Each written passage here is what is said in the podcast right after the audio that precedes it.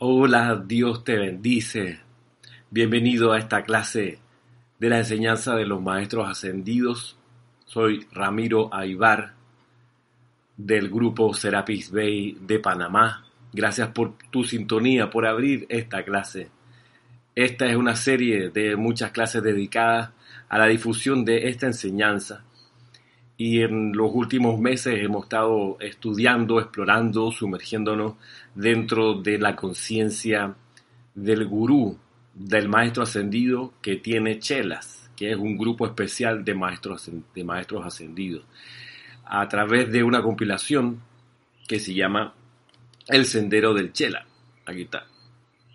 Este es el volumen 1. Este, este volumen tiene tres capítulos. El primero eh, se llama Significado de la palabra chela. Casi 15 páginas de explicación. No hay eh, un solo maestro que se refiera al nombre chela, sino hay varios que lo explican y es bueno explorar en qué, en qué consiste. Mucha gente cree que porque abrió un libro de la enseñanza ya es chela. Porque fue a una clase, ya, ya es chela. Cuando fue a un taller, pasó el taller, ya, ya es chela, ya es chela. No, y no es así. El chela es una categoría especial de estudiante de la luz. Y hay que entender de qué se trata para no equivocarnos y para discernir bien y para entender qué es lo que uno quiere, hasta dónde quiere llegar. El otro capítulo es Amor del Gurú hacia el Chela, que es el que estamos revisando. Y hemos ido cuadra por cuadra. Eh, creo importante hacerlo así para que comprendamos nuestra posición el día que seamos chelas. Nuestra posición y quién está del otro lado y cómo actúa ese gurú desde el otro lado, cuáles son los criterios que tiene en mente, cómo se siente estar envuelto en esa conciencia del gurú, del maestro ascendido que es gurú. Digamos que en el mundo hay mucha gente que se dedica a ser gurú. Rabino es otro nombre, maestro con M minúscula instructor inclusive. En el mundo hay muchos así. Es cosa de abrir cualquier página de espiritualidad en la India, en, qué sé yo, Oriente, y uno va a encontrar decenas de personas que son gurú, maestros, pero son no ascendidos. Lo que estamos buscando es la conciencia ascendida, la conciencia del maestro ascendido. ¿Y por qué se hace, hago esta distinción porque es, apropiado referirse a los maestros ascendidos como maestros ascendidos más que como gurú. Porque al decir gurú uno también está de alguna forma atrayendo la conciencia de seres que son facilitadores de un sendero espiritual y a ellos se les dice gurú en lo, en lo externo, en el mundo de la forma en el que nos encontramos. Así que para afinar la puntería a los maestros ascendidos, sigámosle diciendo maestro ascendido. Reconozcamos que dentro del grupo de maestros ascendidos hay algunos que han escogido tener chelas. A esos se les conoce como gurú maestro ascendido.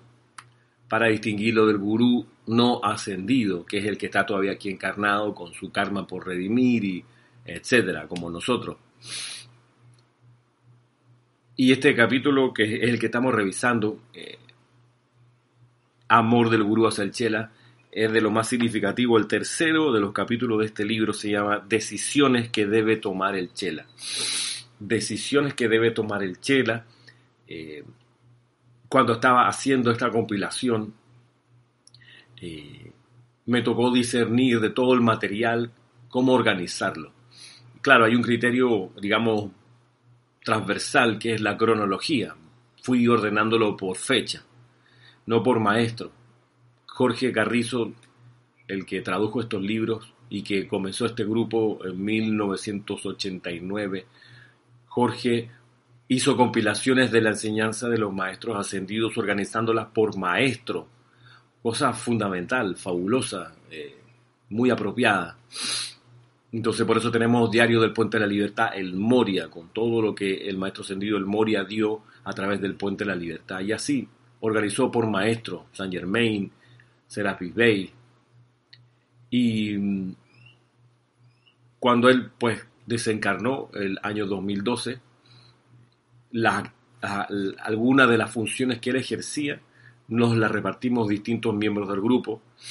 Yo había tenido experiencia levantando revistas y había tenido también la experiencia de hacer un par de compilaciones para el grupo, como por ejemplo la, organizar el servicio de amor por los niños entrantes y la juventud. Y que es un ceremonial que está en el volumen 2 de nuestro libro de ceremonial. Por ejemplo, había tenido esa experiencia y había tenido también la experiencia de armar un libro que se llama Libro de Invocaciones, Adoraciones y Decretos, que lo armé con los decretos, las invocaciones, las adoraciones que no estaban en los demás libros de decretos y de oración, estaban repartidos en discursos, repartidos en los libros La voz del yo soy, toda esa serie, si tú revisas al final, usualmente hay un grupo de, invocaciones y de decretos. Bueno, yo dije, pensé, ¿quién va, ¿quién va a andar con los siete tomos de la voz del yo soy para hacer las invocaciones que están atrás. Entonces pensé, bueno, quizás si se pone en un solo libro eso, y dije, bueno, pero también he visto que hay decretos aquí en pláticas del yo soy, en, en discurso del yo soy de los maestros ascendidos, también en los libros del Puente de la Libertad vi que había invocaciones que no estaban en, el, en un libro de invocación, así que vamos a agarrar y lo ordenamos, qué sé yo. Entonces ya cuando Jorge desencarnó la, la parte editorial, con mucho gusto la, empecé a energizar y a desarrollar y a, buscar qué, qué, más se podía hacer con ello. No solo mantener disponible todo el, el, acopio de títulos, mantenerlo disponible para cualquier estudiante de la luz que quisiera, que esa es, esa es una de las funciones esenciales del grupo Serapis Bay de Panamá, que la enseñanza de los maestros ascendidos, traducida al español, toda la enseñanza, las 13.000 páginas, estén disponibles para cuando el estudiante de la luz, doquiera que esté, en el tiempo que sea, empiece a despertar y diga yo quiero estudiar esto, ¿dónde está? Y aquí nosotros poder decirle, mira, aquí están los libros, puedes comenzar donde tú quieras.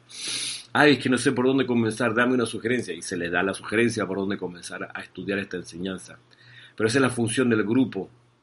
Con eso nace por ese designio de mantener disponible, no vender libros que se venden, no hacer plata con los libros, porque no se hace plata con los libros, no se alcanza a recuperar, se alcanza a recuperar lo que cuesta levantar el libro y hasta ahí. Y, y esa es la función, mantenerlo disponible. Entonces yo me puse a pensar con el grupo también qué, otra, qué otros títulos se pudieran eh, armar y entonces ahí en pos de llevarle a más personas la enseñanza, más accesible todavía. Entonces concebí la idea de esa serie que se llama Soluciones Divinas, que tiene nueve temas distintos. Además en un formato chiquito que se puede regalar, que se puede transportar, puede caer en un cabe en un bolsillo, en una cartera, por temas. Entonces ya que estaba pensando en temas, dije, bueno, ¿qué otros temas hay? Y eso fue abrir un universo eh, impresionante de posibilidades. Bueno, de los últimos temas que he podido organizar como compilación está este, todo lo que encontré acerca del chela, del chelado, del servicio del gurú. Y este es volumen 1 y luego está el volumen 2, que quien le quiero tengo bastantes ganas de entrarle, pero todavía hay cosas que resolver aquí que son importantes.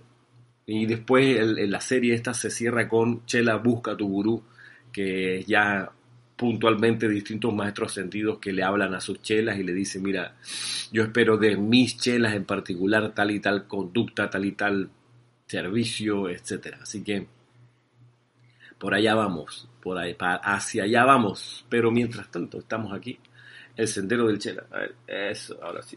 Volumen 1. Hace dos semanas que fue la última clase, tuvimos el paréntesis por el servicio de transmisión de la llama, que va a regresar a día domingo, estábamos viendo algo que, que, que, quedó aquí, que es, que es importantísimo tener en cuenta, se ha dicho, hay que volver a decirlo. Y es que dice lo siguiente, estoy aquí en la página 48 y 49, está hablando de la selección de chelas, cómo se hace esa selección, y dice aquí,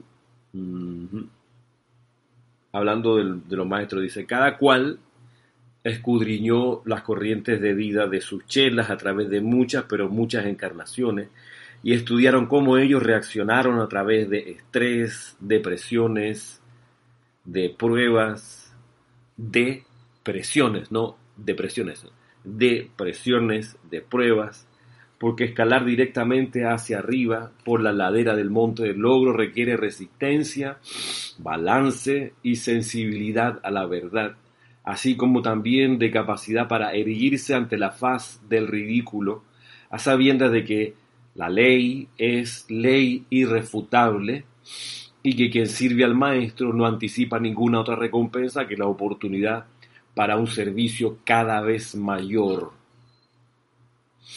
De entre los chelas escogidos, ustedes, mis amigos, fueron bendecidos por el señor Maitreya y por mí. Le está hablando al grupo de Filadelfia en los años 50 tienen ahora el jubiloso privilegio y oportunidad de mezclar sus energías con las nuestras, al proveer la luz para el mundo, primero dentro de sus propios dulces corazones y luego a través de la radiación e instrucción abanicando los fuegos espirituales dentro de las almas de todos los hombres por doquier.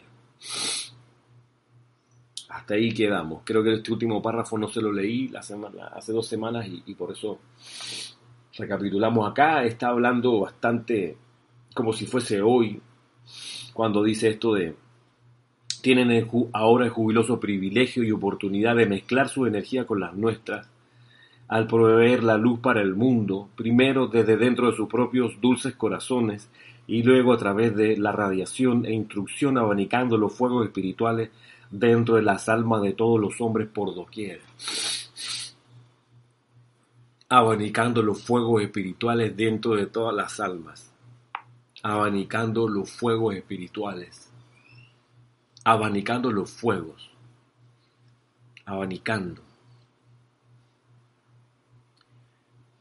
Digámoslo, el que quiere servir a la causa de los maestros ascendidos, a la edad dorada de San Germain, tiene que ser un abanicador. ¿Y qué consiste un abanicador? No solo, no se refiere aquí al que, al abanico que refresca o que mueve el aire, sí se refiere al movimiento, pero ese, ese abanico es para prender la llama. Es como cuando los que hacen asados ya tienen armado el carbón, los que saben un poco más no tiran el carbón como aquí, eh, perdón por la referencia de Panamá, pero aquí la gente no tiene mucho la cultura de, del asado que se experimenta en el sur de América, donde el asado es un ritual y es un ritual muy cuidadoso y que toma mucho tiempo. Y ahí el que sabe, sabe. Entonces, ¿y qué sabe el que sabe? Por ejemplo, que es, es criminal tirarle gasolina o parafina o algún combustible al carbón encima para que prenda más rápido. Eso es un error inimaginable, por no decir infantil. El que sabe hacer asados hace con un papel periódico, por ejemplo, un, un cucurucho o una especie de triángulo arrugadito y alrededor de eso pone el, pone el carbón. Se prende el papel y el papel hace combustión más o menos en espiral y va permeando todos los carbones lentamente y los carbones se van empezando a encender. Y allí muchas veces cuando después que se quema ese cucurucho, ese cono, se quema y colapsa todo el carbón que estaba encima, ya, ya tiene fuego el carbón y lo que queda es abanicarlo, es decir, mantener ese carbón no, no a nivel fogata, porque ahí se te daña, sino eh, encendido. Una de las gracias es que, es, que, es que el carbón se mantiene haciendo combustión por dentro, ¿no? Esa es la gracia, ahí está la magia. Y entonces van y le empiezan a abanicar, le echan aire. eh, con, un, con un cartón. Yo he visto que lo hacen con un cartón, a veces con un blower, con un, uno de esos para secar cabellos y de, distancia, si es que está muy húmedo, si es que no prendió como se quería. Pero cuando habla aquí el, el Mahacho Han, que es el que da este discurso, abanicar los fuegos espirituales dentro de las almas de todos los hombres, abanicar los fuegos espirituales, significa esto, ¿no? De, de dar la enseñanza, por ejemplo. Y cuanto más pura y honesta sea la presentación de la enseñanza, más intenso es el abanico sobre la persona que la recibe. Por eso acá en el grupo Serapis Bay de Panamá no mezclamos instrucción, solo nos concentramos en la enseñanza del yo soy de los maestros ascendidos, dada en estas dispensaciones del siglo XX de la actividad yo soy y del puente la libertad.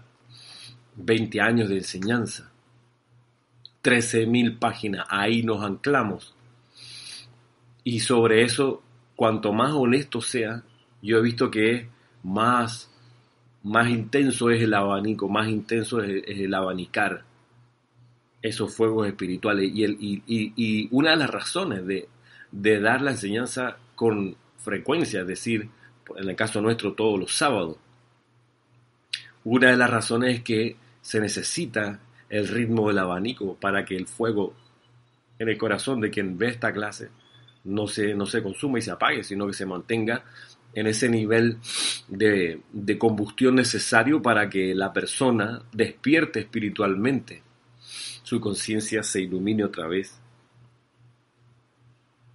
Miren lo que viene aquí del Bajacho Han. Esto es, es bien especial. Eh, miren,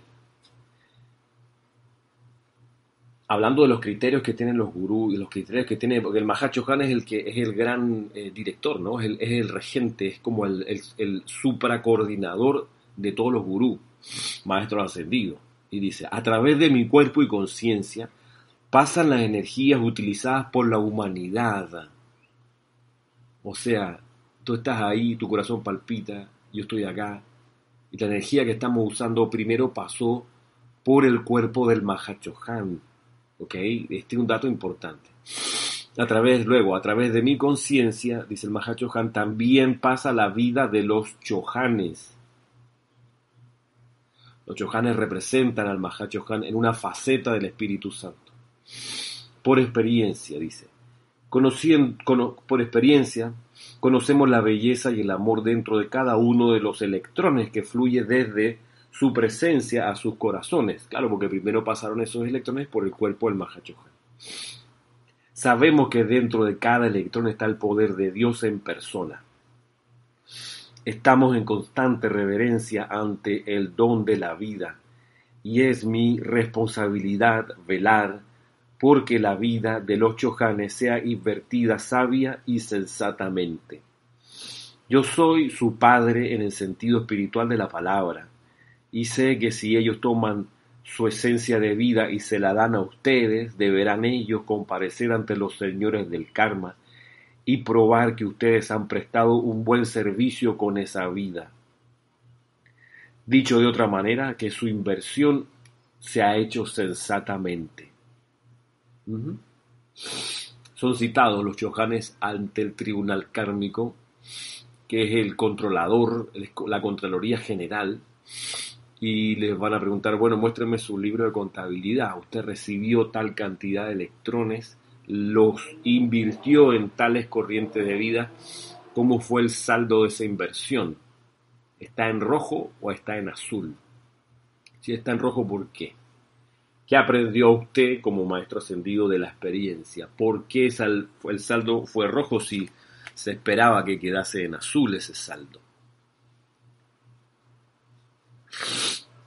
¿Cómo puede usted procurar que esto no se repita? Porque en el universo no hay desperdicio. Todo el saldo que no queda en azul, sino que queda en, débito, ese saldo usted como maestro ascendido va a tener que saldar con servicio adicional haciendo algo que nosotros le vamos a decir ahora. No va a ser un servicio que usted vaya a concebir, sino que nosotros que vemos como tribunal kármico el plan y la dimensión global, sabemos que hay otros sitios donde se requiere asistencia y ya que usted no consiguió invertir bien sus electrones, vamos a llevarlo a un sitio donde ahora sí lo va a invertir muy bien. El, chela, el, el gurú va a decir, está bien, eh, lo que usted diga, con la obediencia iluminada, gracias por la oportunidad. Pero la idea original era que los electrones que recibió y la autorización que recibió el Mahachohan rindiese frutos y que los estudiantes favorecidos con esa conciencia y esos electrones de ese gurú, de ese maestro ascendido, esos estudiantes diesen la talla en servicio. Lo decía líneas arriba.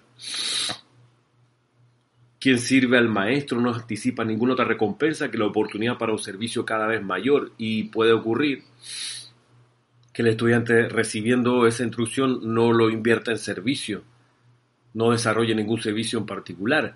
Esta gracia que tengo aquí, esta serie de libros, creo que aquí están y aquí abajo, la otra, la otra parte, están las 13.000 páginas más las compilaciones y, el orden en los distintos temas. Esto es una responsabilidad para mí, yo sé. Y para el gurú que cree en mí, si es que tengo un gurú maestro ascendido, si es que yo quisiera, pero no, no, no puedo asegurar que yo haya dado la talla como Chela. Entiendo que soy estudiante de la luz. Hasta ahí estoy claro.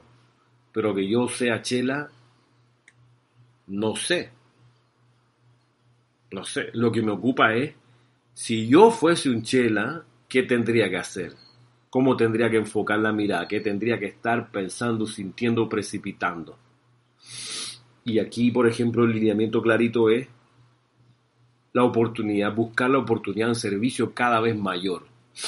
La oportunidad de un servicio cada vez mayor, no complacer al gurú, no conseguir una recompensa externa, no. El servicio para mí, cuando yo sea gurú, cuando yo sea grande, como de niño uno decía. Es la oportunidad de, para un servicio cada vez mayor y lo bueno de esta clase, y antes de que avancen más, todavía tenemos tiempo, vamos a ver ese servicio cada vez mayor en qué consiste. Te lo va a decir súper clarito. Esto que les digo, la necesidad de que el estudiante devuelva en servicio lo que recibe en radiación, en electrones, es lo que hemos conversado semanas atrás del ritual del potlatch. El ritual del potlatch es un ritual que tenían las tribus indígenas del norte de, América, en especial de la costa este. Esos indígenas una vez al año se reunían a hacer el ritual del potlatch. Y ese ritual consistía en que llevaban a, una gran reunión los productos de su año, pieles, cosechas, y aquel que había tenido más lo agarraba de su haber, de lo que había conseguido, y lo ponía en el centro y lo quemaba. Quemaba, quemaba eso. Hoy en día la gente no piensa así, claramente. Yo, ¿cómo voy a quemar mis ahorros? O sea, el, segundo carro que me compré, ¿por qué, lo, ¿por qué lo quemaría si lo voy a usar? Este, etcétera, ¿no? El 50% del ropero que tengo, ¿por qué lo quemaría? Bueno, en la época que le estoy planteando, hace 200 años atrás, hacían esto para marcar algo que a la humanidad actual se le ha olvidado, se le ha olvidado que lo que importa son las personas, no las cosas. Entonces ellos decían, mira, nos tenemos a nosotros y eso es lo importante. Ah, sí, que me fue bien este año, ahí va y consumo esa cosecha, la, em, la combustiono. Otro, otro pedazo de su cosecha la ofrecía para ser repartida entre aquellos que no les había ido bien el año anterior. Y una cosa curiosa de ese ritual es que aquellos que recibían un pedazo de lo que daba este que le había ido bien, este próspero, no le daban siquiera las gracias a la persona. Es más, escupían, lo escupían, lo insultaban. Le decían tacaño, como puede ser tan egoísta, mezquino, miserable. Y, una cosa que ocurría luego es que aquellos que habían tenido consistentemente buenas cosechas y habían hecho un gran potlatch y habían repartido muchos de sus bienes, iban consiguiendo algo que hoy en día pues se requiere para ser ejemplo, por decirlo así, y se, y se requiere legitimidad. Se requiere ganarse la posición producto del servicio. desprendido, eh, anticipando la oportunidad de dar un servicio mayor. Entonces tú recibes un discurso, recibes una clase, lees un libro de la enseñanza de los maestros ascendidos. Desde ese momento empieza el, reloj a, a correr. ¿Cuánto tiempo te demora en devolver en servicio eso que recibiste? Un año, dos años, diez años, cinco años, un mes, dos minutos. Tú verás. Lo que sí es que está corriendo el tiempo. Está corriendo el tiempo para ti y está corriendo el tiempo para el gurú, el maestro ascendido, padre de esa enseñanza, dueño de esa radiación que recibiste. Está corriendo tiempo para él para poder conseguir que uno de ese, haga ese potlatch, haga esa devolución. Recordemos que son tres los mecanismos. Tú das la atención al maestro ascendido, recibes de él su amor, su energía, sus electrones, su instrucción, y te toca devolver eso en servicio al plan que entendiste tiene ese gurú, tiene ese maestro ascendido o tiene la gran demanda blanca, devolverlo en servicio impersonal, coma, voluntario y alegre. Esas tres condiciones. Te lo explico así, es la forma que hoy he encontrado más sencilla de explicarte la necesidad de dar en servicio, devolver lo que uno ha recibido.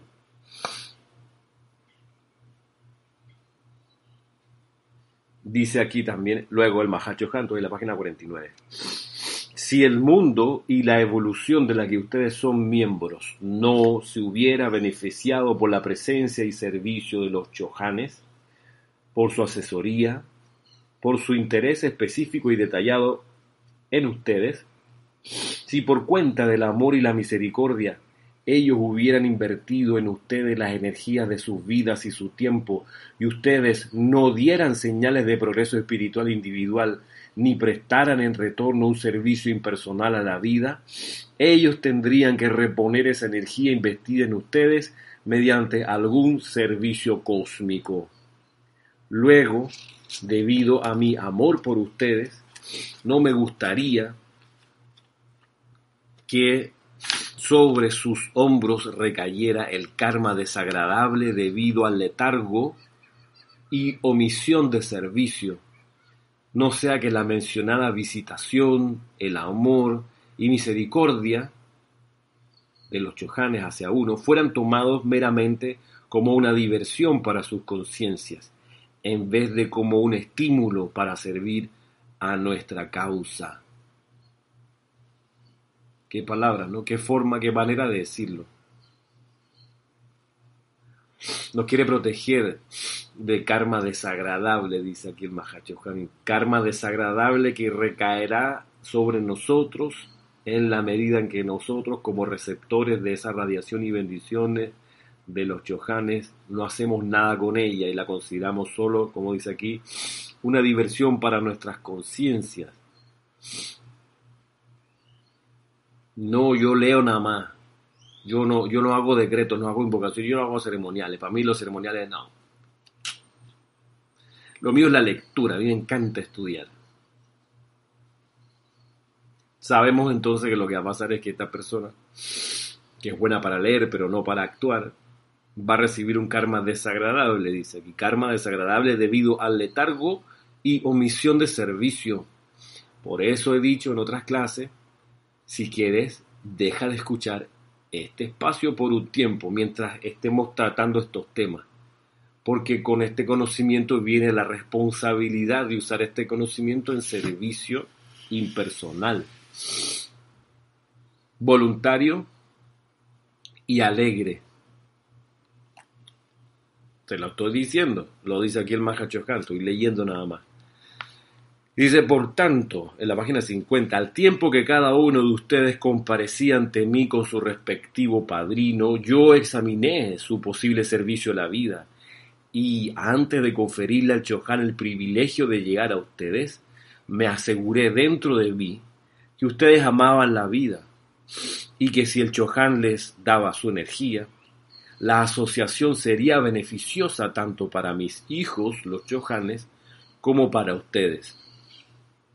Oré al Dios de toda vida que una conexión más íntima entre Gurú y Chela resultara en un patrón brillante de luz y servicio, el cual el Chohan pudiera presentar a los señores del karma en nombre de ustedes. No es fácil rechazar a uno de estos brillantes hijos del cielo cuando solicita una dispensación para llegar a un amigo del corazón encarnado en forma humana, ya que está apuntado por el amor, celo y entusiasmo de ese, de ese maestro ascendido, de ese, de ese Chohan. Dice, sin embargo, me ha tocado hacerlo muchas veces, muchas veces, no sea que el regalo de vida se pierda y el ser no ascendido cree karma debido a la indiferencia o letargo espiritual. es ahí donde uno hace un inventario de los talentos que tiene. Yo soy bueno para qué. Ajá. Haz tu lista qué talentos tienes. Y esos son los que uno ofrece a la presencia yo soy, en servicio. Tú tienes talento para diseñar imágenes en Photoshop, en Illustrator. Bueno, no sé, de repente ese es un talento que se puede ofrecer. No sé dónde tú estás, ni si tienes un grupo por ahí al que acudir de la enseñanza de los maestros ascendidos. Permiso.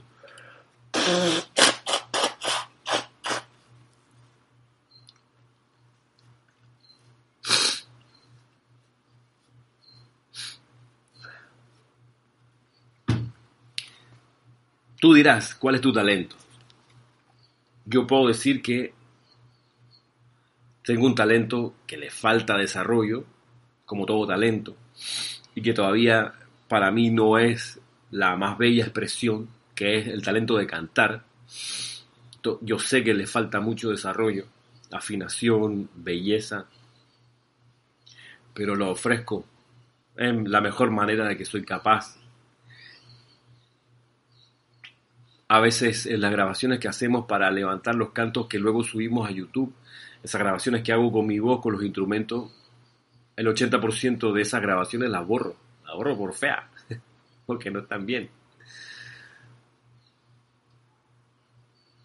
pero ahí va y, trato de pulir lo más posible y ahí va saliendo las mejores versiones. No son eh, Luis Miguel, no es Pavarotti, no es Andrea Bocelli, eh, pero ahí va.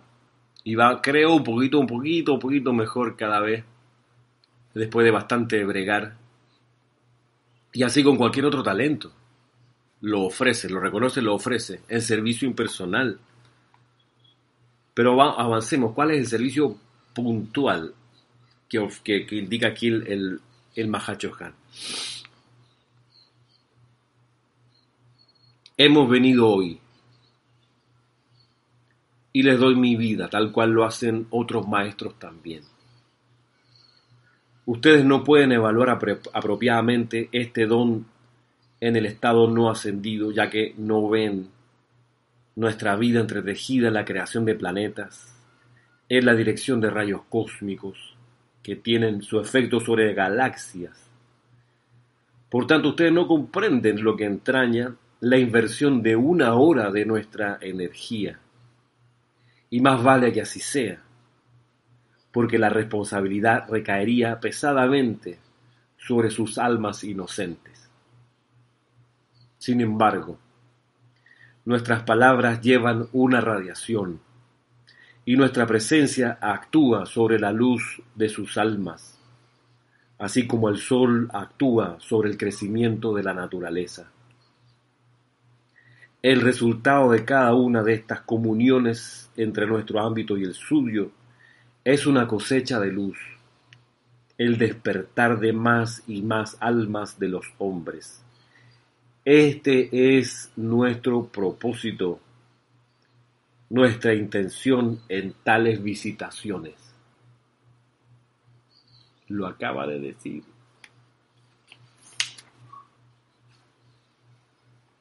Siempre hay mucho que decir y empero poco tiempo para decirlo. Dejo con ustedes esta mañana la realización de que el empeño actual, el cual ha ocupado nuestras energías, es el de crear un puente de luz mediante el cual podamos alcanzar sus mentes externas en un instante, y asegurar su cooperación en grupos colectivos en la eventualidad de una crisis mundial o planetaria. Cosa que está ocurriendo, crisis mundial y planetaria. Ya para este momento tendría que haber habido cientos de grupos de la enseñanza de los maestros ascendidos. Miles de estudiantes con esta instrucción. De parte del grupo Serapi B de Panamá, creo que hemos hecho todo lo que está a nuestro alcance para propiciar eso.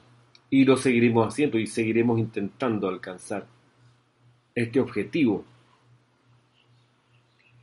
que tiene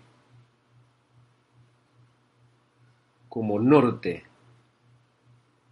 lo que dijo la hoja anterior.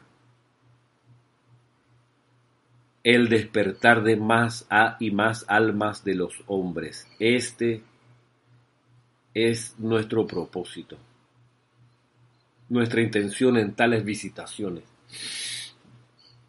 Una visitación es cuando tú agarras uno de estos libros y pones tu atención en el maestro y lo lees y lo estudias. Es una visitación, ahí estás mezclando conciencia con la del maestro ascendido que descargó ese discurso. Y lo que espera, lo que anticipan, el objetivo es que haya un despertar de cada vez más y más almas de los hombres. Ese es el servicio, o hacia esa dirección va el servicio cada vez mayor que pide el Chela. Déjame ayudarte más y mejor, enséñame cómo ayudarte, muéstrame cómo hacerlo. Bueno, es a través de conseguir el despertar de más y más almas de los hombres. Y ese despertar de más y más almas de los hombres, ese despertar eh, por supuesto, no es ir a agarrar por los hombros a alguien, oye, despierta. No es eso, claramente. El despertar de más y más hombres, más y más almas de seres humanos. Ese despertar, por ejemplo, consiste en ser rítmico y unipuntual. En el caso que me ocupa de dar una clase. Todos los sábados, 11 de la mañana, por años. Ahí va, pam, pam, pam, pam, como el latido del corazón. Pam, tan, tan, tan que en algún momento va a hacer despertar a más almas, como de hecho ha ido ocurriendo. Ahí va, pam, pam, pam. Viene esta situación de, de cuarentena. Venía Semana Santa. Este año, en Semana Santa, usualmente hacemos el, el, el taller de meditación acá en Panamá. Y yo me levanté un día y pensé, pero ¿por qué no lo puedo hacer por Zoom?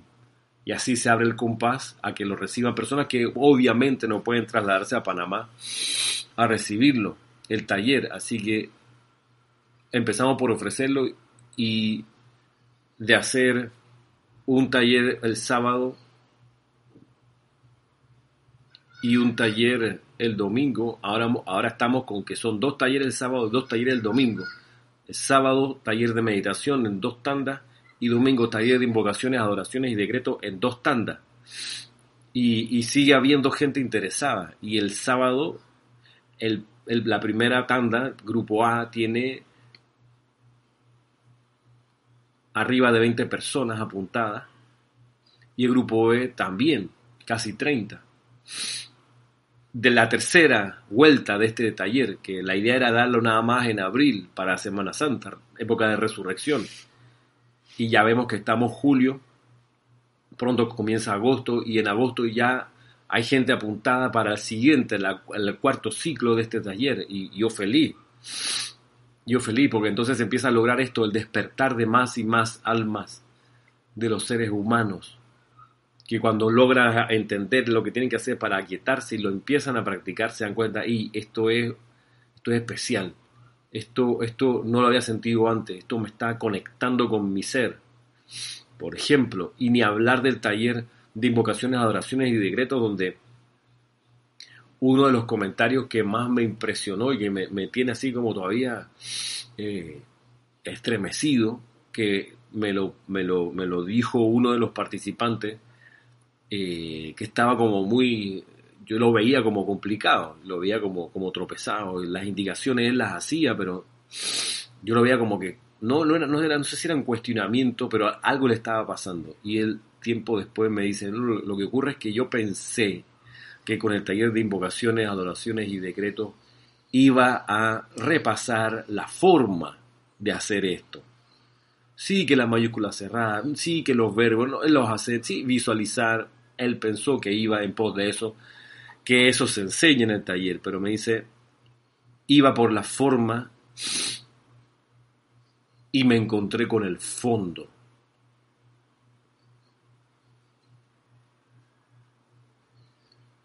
Eso es significativo. Que un taller de esto toque el fondo de la cuestión es de lo que se trata. Estamos hablando de despertar. Y esto ocurrió. Y me alegra que siga ocurriendo en este grupo entusiasta de participantes del taller de meditación y de invocaciones, adoraciones y decretos. Entusiasta fue el primer grupo, entusiasta es, fue el segundo grupo, entusiasta estaba siendo el tercer grupo de participantes, al punto de que ya para el cuarto grupo ya hay una lista de 10 personas que me pidieron por favor que le reservara un cupo porque se acaban, porque no podemos tener a 100 personas conectadas a la vez, porque ya no es eficiente, ya no, no se consigue el objetivo del taller. Despertar espiritual. Despertar espiritual, una manera de hacerlo es cuando tú, tú estudias las distintas llamas del fuego sagrado.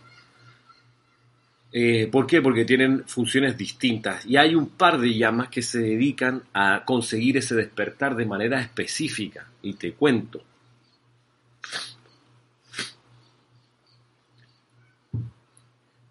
Para comenzar, la llama de la resurrección. ¿A qué voy con estos minutos que quedan para hablando sobre las llamas? Voy a lo siguiente, a que a lo mejor hay alguna de estas llamas que te voy a mencionar que tú quisieras encarnar y hacerte uno con ella en tu aplicación diaria. Perdón. Es que está, está, bastante húmedo aquí porque está, está levantada, amaneciendo y está eh, frío relativamente aquí en Panamá. Entonces está lleno de, a no ser que sea un enorme incendio, pero no creo, porque estoy viendo aquí el horizonte con las montañas y la ciudad y veo que está con neblina, las nubes están bajas, es decir, debe haber unos 23 grados por ahí de temperatura Celsius. Eh, entonces por eso está un poco húmedo, perdón por la, el estornudo y la moquera. Te decía, a lo mejor una de estas llamas puede ser la llama a la cual te consagres y desde tu aura fluya la esencia de esta llama. Eh, y de esta, hablemos de las que tienen esta función de despertar. La llama de la resurrección es una de ellas. Dice la descripción de esta llama que es una llama que cuando se le proyecta al corazón de alguien, estremece en esa persona hambre y sed de luz no te deja igual, te, te, estremece y te, lleva a buscar más, más luz, hambre y sed. Otra llama que hace algo en, línea con esto, pero en, distinto ángulo, es la llama de la verdad, la llama verde de la verdad crística cósmica. Y lo hace de la siguiente manera. Imagínate que tienes, tienes un, agarras del piso estás en un río, estás en un río y hay lodo, Y entonces vas caminando por ahí, metiéndote en el lodo con los pies, de repente sientes que hay como una piedra. Ah, entonces agarras, la agarra, la saca, pero está llena de lodo, ¿ok? Entonces, pero te interesa la piedra que está ahí. Entonces, ¿tú qué es lo que tú haces? Vas y donde hay un flujo de agua importante, fuerte, la limpias, la quitas todo el lodo y queda la piedra. Brillante, bonita. Limpia. La llama la verdad hace eso. ¿Y qué lodo es el que quita? Quita el lodo de los conceptos humanos, de los inventos de la personalidad, que para eso es súper creativa. Te quita todas las medias verdades, las falsas ideas, la mentira, la ilusión. Te la quita en un proceso, por supuesto. No, no creas que, ah, no, yo la, invoqué y no me la quitó. No, es que no, no, es, no, es una abracadabra. Te toma, te va a tomar tu rato, pero lo va, lo va a ir haciendo. Y al poder, al quitar esa efluvia que te envuelve, la llama de la verdad te va a permitir iluminarte, es decir, ver claramente lo que tienes enfrente. Y despiertas. O avanzas en tu despertar, despiertas un poquito más. Llama de la resurrección, llama de la verdad. La tercera que hace el despertar es la llama del confort. Para eso hay un discurso muy claro del Mahacho Han en Boletines Privados Thomas Prince, volumen 1. Y está lloviendo, empezó a llover, perdón por el paréntesis, está lloviendo y como está así nublado, está, está gris, el agua, cuando cae, como son gotas grandes, parecen, eh, no es nieve, no, no va a ser nieve, pero, pero me recuerda un poco las nevadas, las nevadas intensas, porque el color es parecido. Cierre paréntesis, perdón la llama del confort, Boletines Privados, volumen, volumen 1. Discurso que se llama Mágica Llama de Amor, que he leído un montón de veces porque siempre me estremece, siempre me impacta. ¿Qué dice el Mahacho Hanai? Dice que hay mucha gente, dice, palabra más, palabra menos, mucha gente que afirma que contemplar la llama del confort es una blasfemia, porque genera descontento. ¿Cómo así? La llama del confort generando descontento. Entérate. La llama del confort, pero no era para sentirse confortable. Mm. Por supuesto que te sientes lleno del confort, pero te sientes tan en la gloria que luego de eso, de ese primer contacto, dice el Mahachohan, la persona empieza a buscar convertirse en todo lo que esa llama es.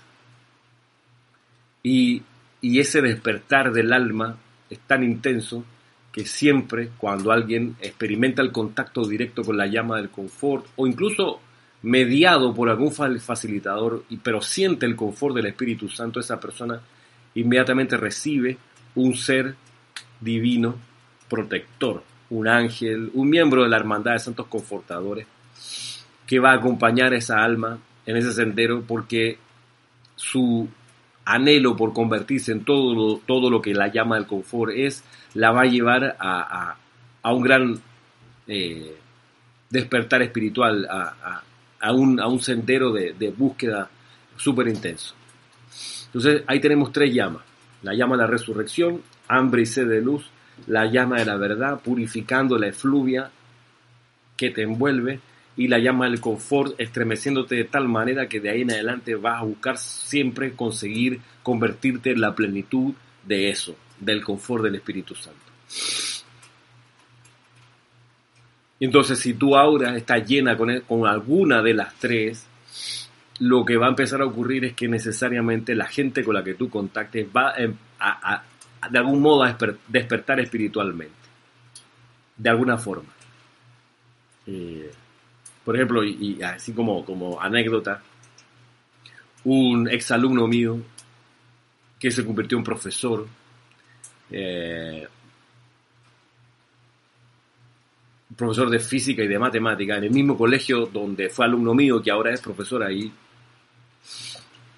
Un muchacho que, amo verdaderamente. Lo vi, lo tuve estudiante y ahora verlo como colega es muy especial. Bueno, él tenía problemas para lidiar con el desorden de los estudiantes del salón.